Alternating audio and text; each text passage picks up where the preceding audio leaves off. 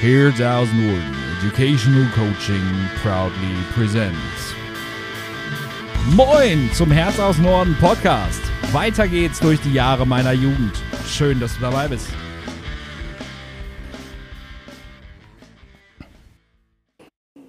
Ja, herzlich willkommen zum Neuanfang. Alles liegt in Schutt und Asche. Ich weiß nicht mehr wirklich, wie es weitergeht. Wieder mal finden Abende auf der dunklen Fensterbank statt. Aber gut, es heißt jetzt einfach Haken an Dinge machen. Wie zum Beispiel Haken an das Bandleben machen. Ich habe mich also davon abgewandt zu sagen, okay, Band ist offensichtlich nichts für mich. Ähm, in dem Moment war ich mir sicherlich auch noch sicher, dass Musik in meinem Leben, zumindest mit anderen zusammen, nie mehr wieder eine Rolle spielen würde. Das war sicherlich auch so ein Stück weit die Haltung, die damals so herrschte in mir. Und von daher habe ich mich dann voll auf meine Jugendarbeit gepackt, wie beim letzten Mal schon angedeutet. Und wie die Dinge so kommen. Ich hatte zu dem Zeitpunkt eine relativ großartige Jugendleiterin ähm, bei uns im Tempel, die das Ganze so ja, halbgar mitkriegte und ja, sie hat, sie hat versucht, sich da reinzufühlen. Mensch, Jan, was ist denn los mit dir? Du bist so komisch in letzter Zeit, aber ja, ich bin nicht so wirklich mit der Sprache raus. Ich meine, ich hatte meine Mama an meiner Seite, wir haben da ganz, ganz viel drüber gesprochen. Ich hatte meine Fensterbank, ich hatte meine, meine dunklen, dunklen Nächte, ich hatte meine, meine ganze Musik um mich rum. Ähm, ich habe zu der Zeit, glaube ich, auch angefangen, viel, viel, viel Rammstein zu hören, was mir auch ganz viel gegeben hat. Durch die Heftigkeit von Text und Musik, so dass ich mich da irgendwie so rausmanövriert habe. Ja. Und dann kam die liebe Uli, also die liebe Ulrike, meine Jugendleiterin, irgendwann an und sagte: Hör mal, pass mal auf, ähm, es wäre im Kirchenkreis demnächst wieder eine Jugendleiterschulung Nein, eine Gruppenleiterschulung, so heißt es genau. Eine, eine GRU-Leihschuh, eine, eine Gruppenleiterschulung für ehrenamtliche Mitarbeiter zu bekommen bzw. zu buchen. Hast du nicht Bock mitzufahren? Ja, ich sag schon irgendwie, aber Problem ist ja, äh, ich arbeite hier im Tempel mit, aber das ist ja nicht meine Heimatgemeinde. Ähm, wie, wie läuft denn das? Ja, sagt sie, pass auf, in deiner Heimatgemeinde läuft ja einfach keine Jugendarbeit. So, von daher, du bist ja bei uns, weil du keine Chance hast, was Eigenes zu machen. Ähm, von uns hier fährt sonst keiner mit. Ich selber bin als, äh, als Teamerin dabei, also als Anleiterin dabei. Von daher würde ich dich mitnehmen. Also ich könnte dich anmelden hier über uns und dann würde ich dich entsprechend mitnehmen wollen, wenn du Lust hast. Ja, klar, kein Ding. Erstmal so ich habe meine Jugendleiterin dabei, also was soll denn, was soll denn großartig passieren? Ja, und dann kriegte ich so mit, dass äh, um mich rum noch mehr Menschen mitfuhren. Und zwar, wie gesagt schon mal, ich bin evangelisch und wir waren alle evangelisch und äh, ja, so kriegte ich raus, dass der älteste Sohn unseres Pfarrers, also mein allererster bester Freund im Leben, ähm, mitfuhr, allerdings über die hiesige katholische Jugendarbeit. Nebst eines meiner ehemaligen Mannschaftskameraden, übrigens neben, neben des Mannschaftskameraden, dessen Mutter dafür gesorgt hatte, dass ich aus der Mannschaft floh, aber das wusste ich ja nicht. Und eines gemeinsamen weiteren Freundes derer beiden. So. Den kannte ich da zwar schon, ja, aber Lukas und ich, wir hatten da noch nie irgendwie was miteinander zu tun gehabt und von daher wusste ich einfach so, okay, das sind zwei Jungs, mit denen ich viel zu tun gehabt habe in meinem Leben schon. Plus ein dritter, mit dem ich nie Probleme hatte. Kann also nichts passieren. Heureka, es geht los. Wir steigen morgens. Ich meine, mich zu erinnern, es wären die Osterferien gewesen. Erste Woche der Osterferien. Wir steigen in einen Reisebus und fahren nach Heiligenhafen zum Schulungshaus. Unterwegs fand ich schon so vor, mhm, okay, die drei, die ich kenne, ähm, wie nennen wir sie denn jetzt einfach mal? Äh, ja, komm, wir nennen sie einfach mal Finn, Timo und Lukas. Ähm, also Finn, Timo und Lukas, die ich schon, schon lange kannte. Finn eben derjenige, welcher der, der Sohn unseres Pfarrers war. benahmen sich auf der Hinfahrt so ein bisschen komisch, wo ich schon so dachte, okay, was ist das denn irgendwie? Aber ja gut, die drei sind zusammen aus einer Gemeinde irgendwie und ich war ein kommunikativer Jugendlicher, von daher, mein Gott, alles klar, dann ähm, unterhältst du dich halt eben mit anderen Menschen. Auch nicht so schlimm wird schon alles hinzukriegen sein. So kamen wir also in Heiligenhafen an und es war schon so unterwegs so ein bisschen, ja, wer pennt mit wem im Zimmer und ich hatte ja nun, dadurch, dass ich drei kannte, habe ich gedacht, naja, das wird ein ganz problemloses Vierbettzimmer. Mhm.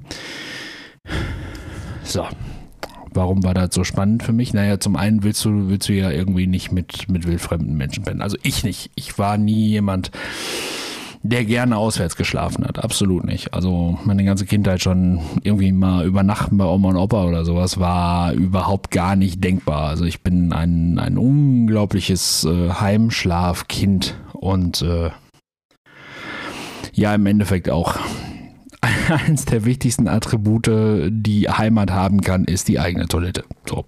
Von daher, äh, ich auswärts, nein, auf gar keinen Fall, muss mal überhaupt gar nicht sein und dann noch mit, nicht mit fremden Menschen. Zuzüglich dazu kommt noch, dass ich leider zu den Menschen gehöre, die unglaubliche Probleme mit Fußschweiß haben und zwar mit riechendem Fußschweiß. Heißt, dass ich nicht nur ja, sehr stark an den Füßen schwitze, sondern das leider eben auch entsprechend äh, riecht. Und von daher, ja, hatte ich immer ein Problem mit sogenannten Stinkefüßen. Also so ist das bei uns einfach genannt worden. Ne? So, Stinkefüße. So, jetzt war mir natürlich klar, boah, scheiße, Alter.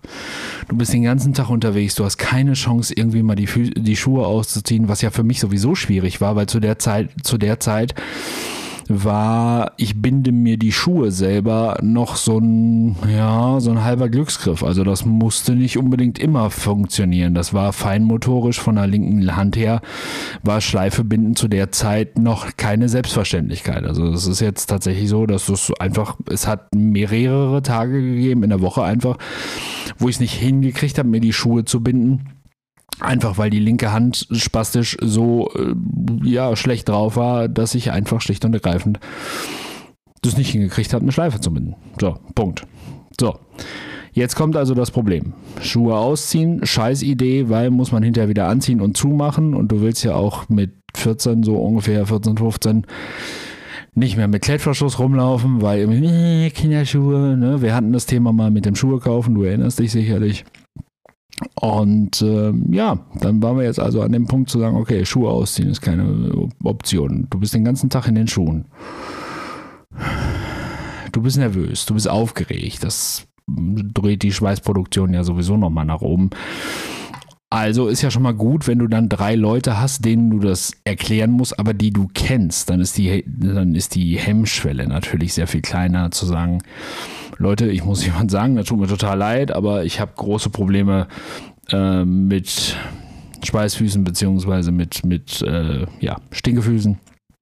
Und äh, seid mir nicht böse, ich versuche da ganz viel gegen zu machen, alles was geht irgendwie. Ich meine, du kannst natürlich relativ dagegen schießen, indem du aufs Zimmer gehst, sofort in die Dusche, ne, Füße unter die Dusche halten, dann riechen die Füße nicht mehr. Ja, aber okay, die Schuhe sind ja halt das Problem. Aber auch die kannst du spät abends dann entsprechend auf den Flur stellen. Da stört es keinen mehr. Morgens ist dann nicht gesagt, dass das jemand mitkriegt. Also es war schon, war schon eine, eine aufregende Geschichte. Also war so bustechnisch für mich ganz klar, okay, ich muss mit Finn, Timo und Lukas in ein, in ein Zimmer.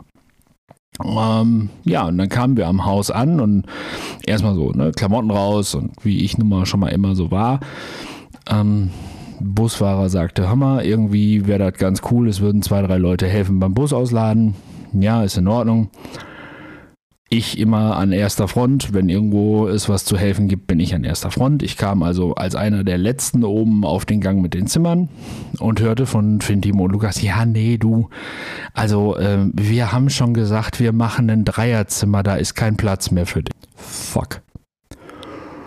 Ja gut, okay. Ich habe mir damals keine Blöße gegeben. Ich habe nicht gebettelt und gebettelt. Das wollte ich den drei Affen dann einfach auch nicht, äh, nicht gönnen.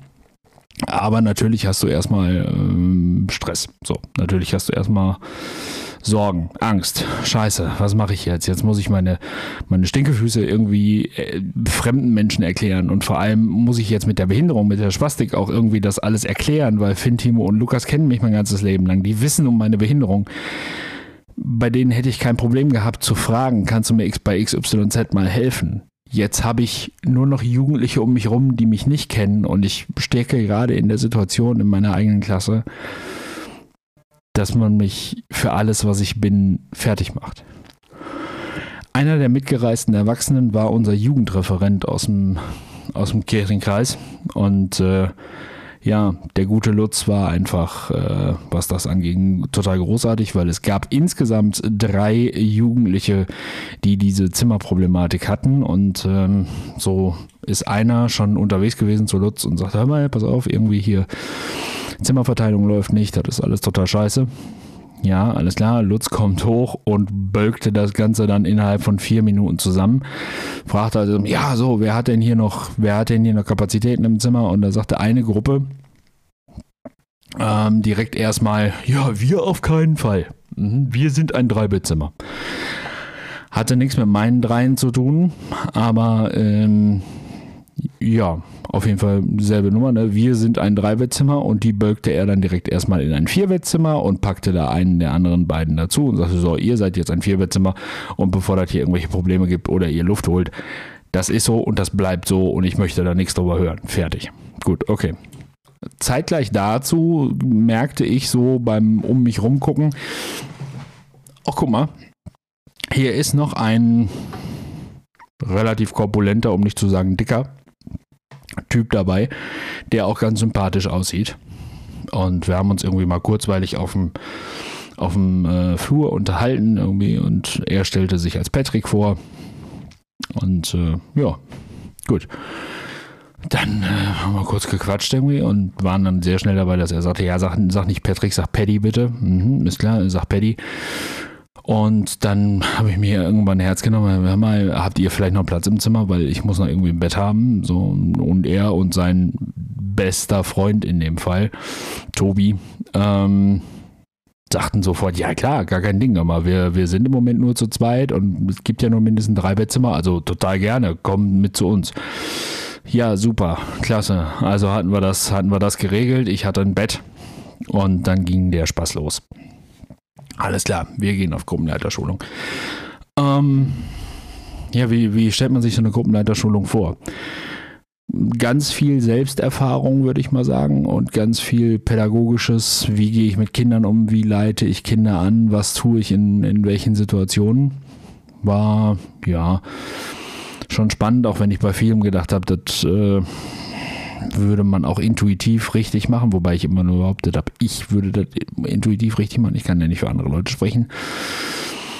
Und ja, so waren für mich die wichtigsten Runden eigentlich diese Selbsterfahrungsrunden. Wir haben morgens immer im Stuhlkreis gesessen und haben dann entsprechend ähm, irgendwie so ein Figürchen oder irgendeinen Gegenstand aus der Mitte rausnehmen müssen und äh, uns dann hinsetzen und entsprechend sagen, mir geht es heute so und so und das Teil, was ich jetzt da aus der Mitte rausgenommen habe, ich genommen, weil das Spiel gilt das so und so wieder. So. So eine Geschichte. War ganz spannend irgendwie, vor allem, weil ich dabei merkte, aha, guck mal hier, ich habe ein relativ kleines Problem, um nicht zu sagen gar kein Problem damit, ganz offen mit meinen Befindlichkeiten umzugehen. Also ich habe mich da, ich habe die Gegenstände heute noch zum Großteil. Ich habe mich da auch ähm, ganz problemlos morgens mal hingesetzt mit einem kleinen, mir einen kleinen schwarzen Stein genommen und gesagt, mir geht es heute Morgen ziemlich scheiße okay, weil ich so traurig bin wegen gestern Abend. Das war direkt der erste, der erste Morgen, ähm, weil ich so enttäuscht bin wegen gestern Abend, dass das mit der Zimmervergabe so, so schwer und der Stein sieht im Moment aus wie mein Herz oder mein Herz sieht im Moment aus wie der Stein.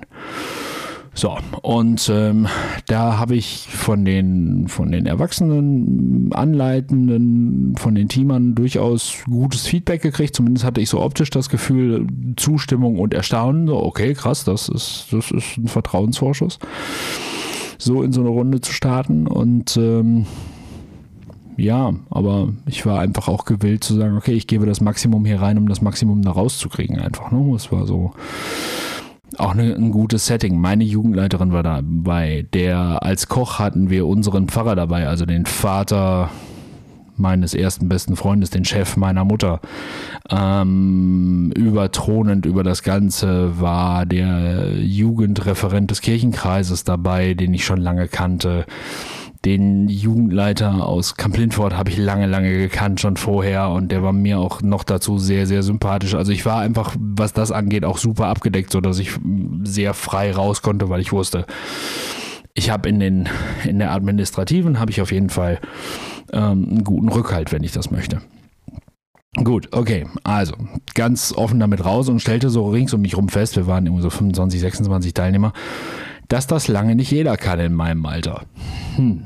Das ist natürlich spannend und macht einem erstmal große Ruhe, aber brachte mich auch weiter, weil ich auf einmal festgestellt habe, okay, das, was in der Schule abgeht, ist gar nicht unbedingt so, dass du falsch bist und deswegen mobben die dich in der Schule, sondern die Leute da in der Schule und du, das passt irgendwie nicht, weil da auf Schulung hatte ich irgendwie gar keine Probleme. Zumindest so im Ansatz nicht. Und ja, es sollte schlimmer werden. Es sollte schlimmer werden. Und zwar sollte das Problem natürlich die Stinkefüße werden. Was soll, wie sollte es anders sein? Natürlich fiel also am ersten Abend nicht auf, weil alle sehr schnell im Bett waren. Und am zweiten Abend hatte ich hatte mit meinen Zimmerjungs abgesprochen, ich stelle meine Schuhe abends vor der Tür. So, und ähm, sollen wir nicht böse sein, okay, aber wir waren Gott sei Dank alle drei nicht die aller unproblematischsten mit den Schuhen. Ja, und äh, am zweiten Abend schon ging es dann zur Sache. Ich hörte irgendwie auf einmal Kotzgeräusche Geräusche bei uns vor der Zimmertür und mach die Tür auf und was soll ich sagen? Ich sehe den lieben Julian. Lustigerweise einer aus dem Zimmer, wo es vorhin geheißen hat, wir haben auf keinen Fall einen Platz. Ne? So, die dann zum Vierbettzimmer gemacht worden sind, stand und hatte meine Schuhe in der Hand. Äh, ja, widerlich, abartig, ich kotze gleich. Und dann auch nur so gesagt habe, Alter, dann stell die Schuhe doch einfach hin und verpiss dich hier, ist doch sowieso nicht dein Zimmer. Ja, aber natürlich, Klein Julien machte natürlich, was er, wie sollte es anders sein? Er nahm die Schuhe, rannte zu jedem Zimmer, hier riech mal. Ja, ganz toll. Boah, super. Ja, Problem ist, was wir noch nicht besprochen haben, meine Spastik ist Ausdruck meiner Seele. So, was heißt das jetzt? Meine Mama sagt immer, Sie, sie sieht mir an, wie es mir geht, je nachdem, wie sehr mein linker Arm krampft, beziehungsweise wie schlecht mein Gangbild ist. Und so genau ist es. Je größer oder je schlechter mein seelischer Zustand, desto deutlicher sichtbar ist meine Behinderung. So, das ist heute weniger, als es damals war, aber in, meine, in der Drangzeit meiner Jugend war das noch relativ einfach, äh, relativ heftig. Und du kannst dir das so vorstellen, ähm, meine Spastik besteht dann zum Beispiel darin, dass du den linken Oberarm einfach mal so richtig fest an den Oberkörper presst. So, richtig schön fest, so dass die linke Hand dann bis auf, de auf deinen Bauch zeigt. Dann fährst du mit der linken Hand mal so zwischen, ja, bis aufs Brustbein hoch, so zwischen, zwischen die, die Brüste einfach. Da machst du so eine leichte Faust und jetzt versuchst du mal aus der Schulter raus, aus der Brust raus, aus dem Arm raus, das alles so richtig heftig zu verkrampfen, so dass du merkst, so jetzt, jetzt könnte ich da auch 500 Kilo Steine dranhängen, der Arm würde in dieser Haltung bleiben. Das passiert bei seelischem Stress mit meiner Spastik. Diese Härte erreicht mein linker Arm. Wenn das passiert ist, dann geht's ans Bein, dann wird die Hüfte steifer, dann wird das Gangbild schlechter, dann rolle ich den linken Fuß gar nicht mehr ab, dann setzt der linke Fuß einfach in seiner vollen Länge auf. Du kannst dir das so ein bisschen vorstellen, wie so jemand, der so aus der Hüfte raus das Bein so nach vorne schmeißt und dadurch natürlich nicht abrollen kann, sondern eher so aufplatscht und immer hörbarer läuft. Das ist bei mir ganz genauso. Also je hörbarer ich laufe, desto beschissener geht es mir, so kann man es einfach mal sagen. Ja, und das passierte in dem Moment natürlich auch. Ich merkte ganz deutlich, jetzt haut die Spastik da voll rein. Musste mir natürlich dadurch, dass meine Schuhe unterwegs waren, andere Schuhe anziehen, weil du kannst ja nicht barfuß da durchs Haus. Und äh, ja, dann habe ich zum ersten Mal in meinem Leben aus Verzweiflung festgestellt, dass meine Lungen nicht nur viel Luft haben, sondern die auch mit großem Druck rauskriegen. Will heißen, dass ich extrem laut werden kann. Ich habe in dem Moment einfach tatsächlich die so angebrüllt, dass die Teamer hochgeschossen kamen und noch bevor er mir meine Schuhe zurückgeben konnte, waren die Teamer da und sahen, was er tat. So. Das war natürlich auf der einen Seite mein großer Vorteil, weil ich hatte meine Schuhe fertig und kriegte mit, wie sie einen, er einen angesagt kriegte. Auf der anderen Seite sollte ich damit erleben, dass der Hass auf mich sich nicht nur an, me, an mir entladen konnte. Und zwar habe ich ja gerade vorhin gesagt, die drei haben, äh, Julian und seine beiden Leute, haben einen Teilnehmer aus, ähm, ja, aus, aus einer anderen Gemeinde mit aufs, aufs Zimmer gekriegt. Und ja, ich glaube, es ist gar nicht, es ist gar nicht falsch zu sagen, dass derjenige eben auch leider ähm, ja durchaus mit Behinderung zu kämpfen hatte. Der sah unfassbar schlecht. So, hatte also ähm, eindeutig eine sehr, sehr dicke Brille auf. Der hatte Probleme mit Neurodermitis, der hatte Probleme mit Schuppenflechte, die man leider Gottes sehr, sehr, sehr deutlich sah an, an Ellbogen und äh, allen Handgelenken und dergleichen mehr. Und ja, so kam es dann einfach, dass diese Idioten sich gedacht haben, an den großen Dicken kommen wir nicht dran, also an mich. Dann nehmen wir doch einfach den, den Spasti, der bei uns auf dem Zimmer ist und haben angefangen, den fertig zu machen. Die haben also an dem ausgelassen, was sie an mir hätten auslassen wollen. Ja, was machst du da? Kriegten das erst am nächsten Tag mit, aber Gott, Gott sei Dank, Gott sei Dank hat eben dieser Junge sich dann am nächsten Tag an mich und mein Zimmer, beziehungsweise mein Zimmer und mich gewandt und gesagt, mal Leute, ähm, wenn ich mir meine Matratze nehme, könnte ich dann eventuell bei euch schlafen? Pff, klar kannst du bei uns pennen, warum? Überhaupt gar kein Thema. Ja, weil die machen ihn so fertig und überhaupt. Na gut, mhm. ist in Ordnung. Und dann habe ich in dem Moment ich gedacht, so, pass auf, mir hilft keiner. Ich sitze da in der Schule völlig allein. Es ist keine Sau an meiner Seite. Und ich weiß, wie, sich, wie scheiße sich das anfühlt, wenn du gegen so eine Kacke alleine stehst. Das passiert keinem, bei dem ich es sehe. Auf gar keinen Fall. Ich bin also zu meiner, meiner Jugendleiterin gegangen. Uli, pass auf. Ja, so und so ist das. Ja, müssen wir was gegen machen. Nein, ich möchte da heute Abend selber was zu sagen. Wie, du möchtest da selber was zu sagen? Ja. So, ich möchte da heute Abend im Abendabschlusskreis, möchte ich da was zu sagen. Ich möchte nur wissen, ob du an meiner Seite bist. Er sagte, selbstverständlich bin ich an deiner Seite, überhaupt gar kein Problem. Ja gut, okay. Es kam also der Abend und wir setzten uns in den Stuhlkreis und Uli setzte sich so hin, dass sie neben mir saß. Also sie steuerte das ganz klar, dass wir nebeneinander sitzen konnten, sodass ich genau wusste, so aus dem Augenwinkel, Uli ist da, Uli ist an meiner Seite. Ich saß quer durch den Raum, Julian und seinen beiden Idioten gegenüber. Und so nahmen dann die Runde in Anlauf und irgendwann sagte unser Jugendreferent dann so zum Abschluss, so, ist noch irgendwas? Oder kann ich euch in die Nachtruhe entlassen? Hand hoch. Ja, Jan, ja, ich sage, es ist noch irgendwas, ich möchte noch was sagen. Ja, warum?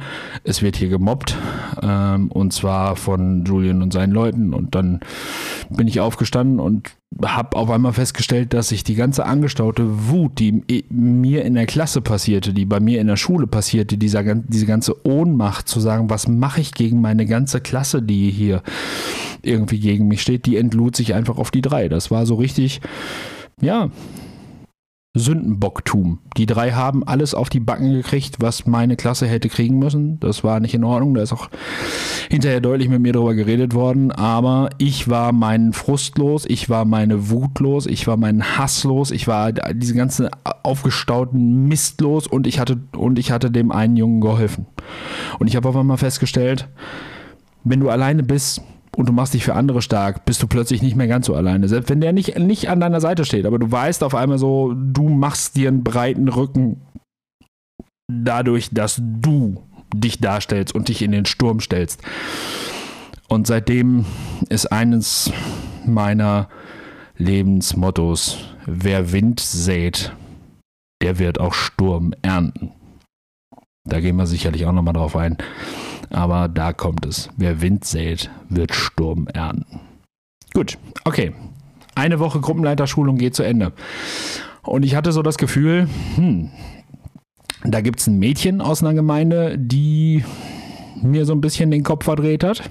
Und vor allem die völlig uneingenommen, unvoreingenommen nett zu mir war. Also so über, auf einmal stellte ich fest, okay, krass, ähm, mit den richtigen Leuten an deiner Seite ist dieser Satz, Frauen wollen keinen Krüppel, den ich ja noch in der letzten Folge so mit rausgehauen habe, völlig widerlegt. Auf einmal stimmt es so. Es, es, man kann nicht sagen, Mädchen wollen nicht. Man kann nicht sagen, Jungs wollen, wollen nicht, wie auch immer. Es geht nicht. Es geht um einzelne Personen. Aber es hat für mich natürlich ganz, ganz viel getan, zu merken, da ist ein Mädchen, das sich genauso für mich interessiert, wie ich mich für sie. Und meine körperliche Situation spielt da überhaupt keine Rolle, weil es hier einzig und allein darum geht, wer ich bin. Nicht, was ich körperlich habe, sondern wie mein Charakter ist. Und das war natürlich was, was mich sehr, sehr stark gemacht hat.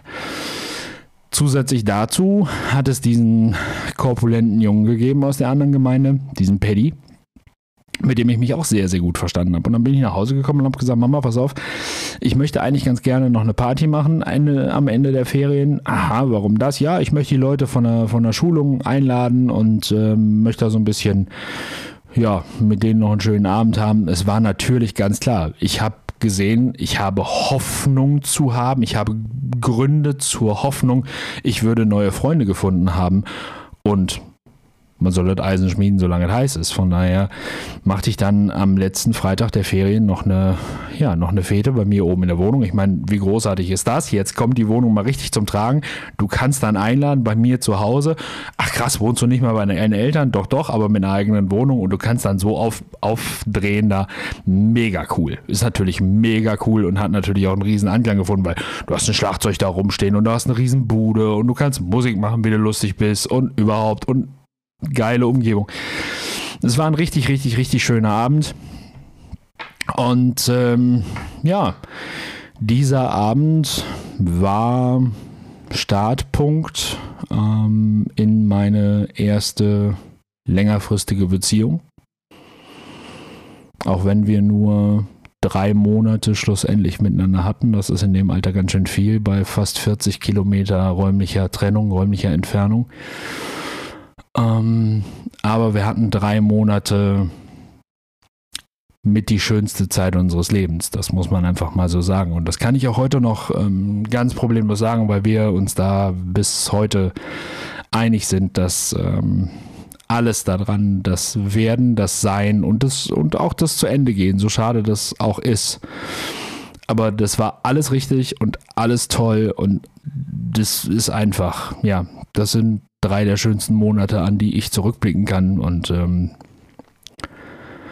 da bin ich halt auch einfach bis heute unendlich dankbar für, für diese Erfahrung.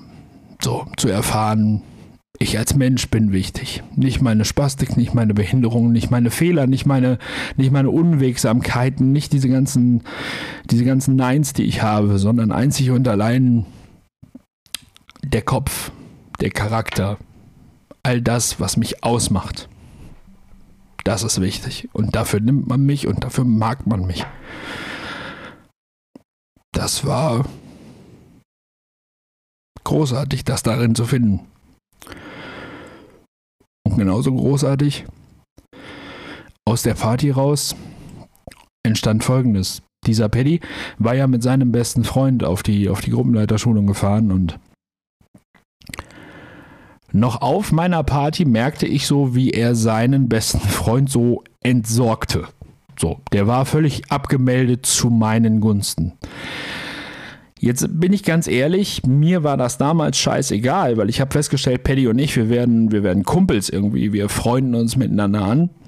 Ähm, und trotzdem sage ich aus heutiger Sicht, ich hatte das schon mal hinter mir. Wir hatten Alex, der damals seine Michi seinem besten Freund die Freundin ausspannt und ihn einfach so entsorgt zu meinen Gunsten.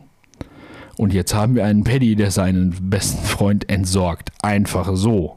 Zu meinen Gunsten. Ich glaube, ich hätte wach werden müssen an der Stelle und hätte an der Stelle schon sagen müssen, pff, Jan, sei vorsichtig. Nachtigall, ich höre dir trapsen. Wer einmal so handelt, der handelt vielleicht auch nochmal so. Aber das habe ich damals alles nicht sehen wollen. Ich habe nur gesehen, ich bin wieder wer. ich habe wieder Möglichkeit, wieder wer zu werden. Ich werde wieder ein kleines bisschen ganzer. Und ähm,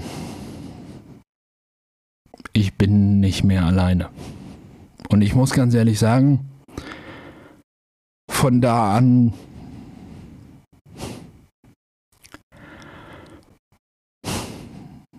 war ich viele, viele, viele, viele Jahre nicht mehr alleine. Ich hatte in Paddy den besten Freund gefunden, den ich bis dahin hatte. Und ich habe einen Menschen gefunden, der mich mehr als mein halbes Leben begleitet hat, mit dem ich wirklich durch alle Höhen und Tiefen gegangen bin mit dem ich geschrien habe, gestritten, geliebt, ähm, geweint, getrauert.